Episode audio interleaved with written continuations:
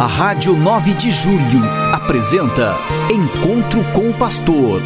Na palavra do Arcebispo Metropolitano de São Paulo, Cardeal Odilo Pedro Scherer. Vós sois meu pastor, ó Senhor, nada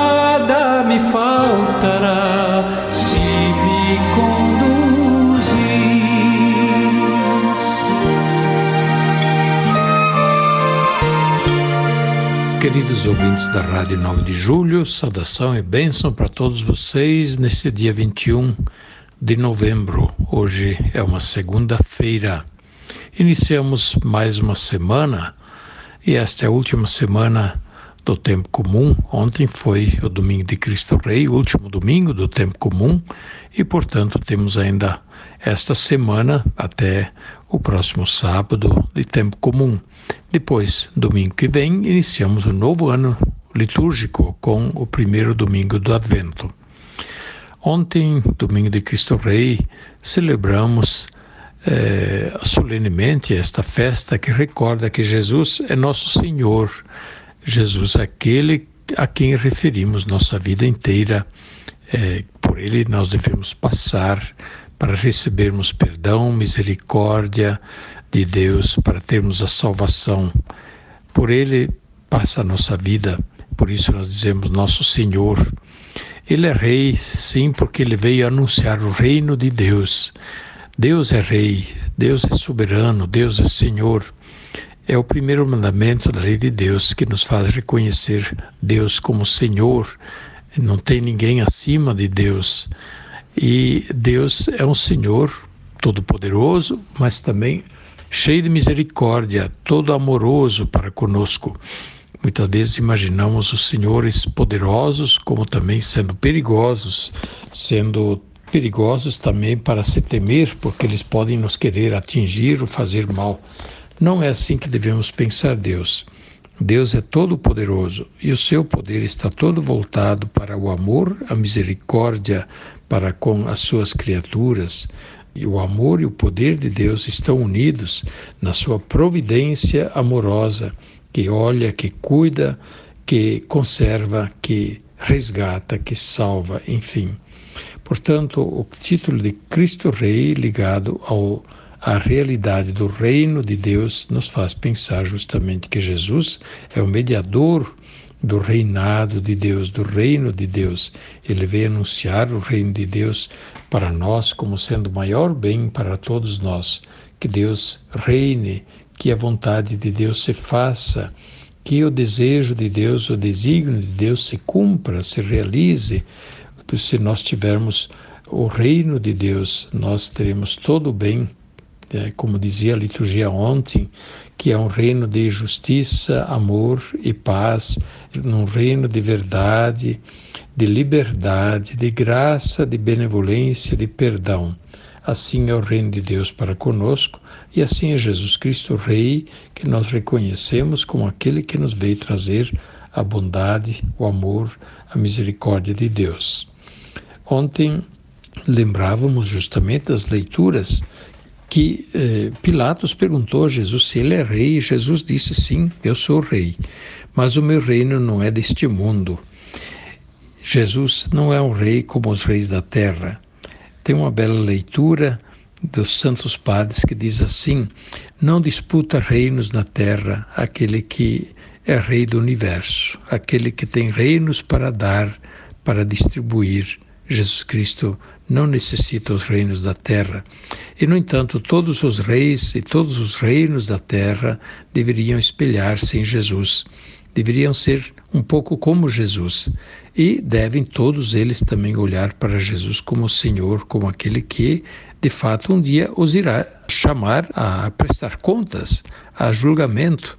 Portanto, todos os reis e todos os reinos da terra também devem estar submissos a Cristo Rei. Por isso, os governantes, não só os reis, mas também os governadores, os presidentes, os primeiros ministros, enfim, os prefeitos, todos aqueles que têm autoridade política também, eles sim devem reinar com ordem, com justiça, promovendo o bem, porque eles têm autoridade sobre as pessoas, se esta autoridade for legítima, para fazer o bem e não para promover o mal. Nesse sentido, eles são chamados a imitar Cristo Senhor, Cristo Rei, e estabelecer um reino de paz, de justiça, de verdade, de respeito, de dignidade também entre nós.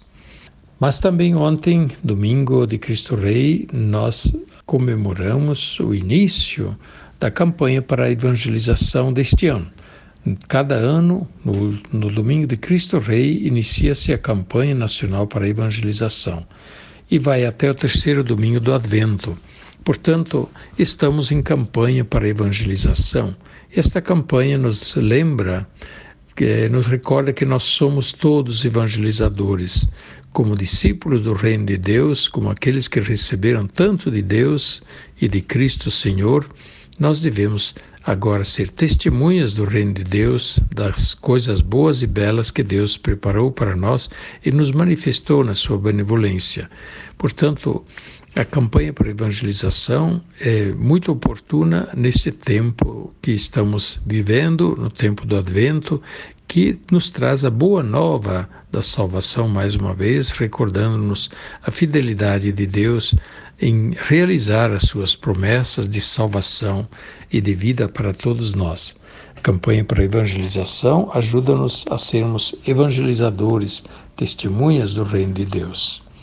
Bem, e assim nos preparamos para o próximo domingo, para iniciar o tempo do Advento, tempo que inicia de novo o ano litúrgico, ano litúrgico que nos traz sempre de novo a vivência dos vários momentos da história da nossa salvação, da história de Deus conosco e Deus que caminha com o seu povo, Deus que promete a salvação a vida e a realiza mediante seu Filho Jesus Cristo e mediante a ação da Igreja que continua a fazer a obra de Cristo.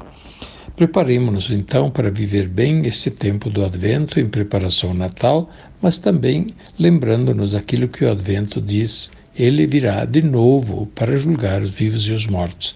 Nós lembramos a primeira vinda do Filho de Deus, do Salvador, no Natal, e anunciamos a segunda vinda, como ele prometeu e como crê a Igreja. Ele de novo há de vir em sua glória para julgar os vivos e os mortos. Todos nós deveremos prestar contas a Ele, Jesus Cristo Senhor, Jesus Cristo Rei do Universo. No próximo sábado, nós teremos a ordenação do Bispo de Campo Limpo, Monsenhor Valdir, que foi o superior geral dos padres paulinos e que foi nomeado bispo de Campo Limpo pelo Papa Francisco.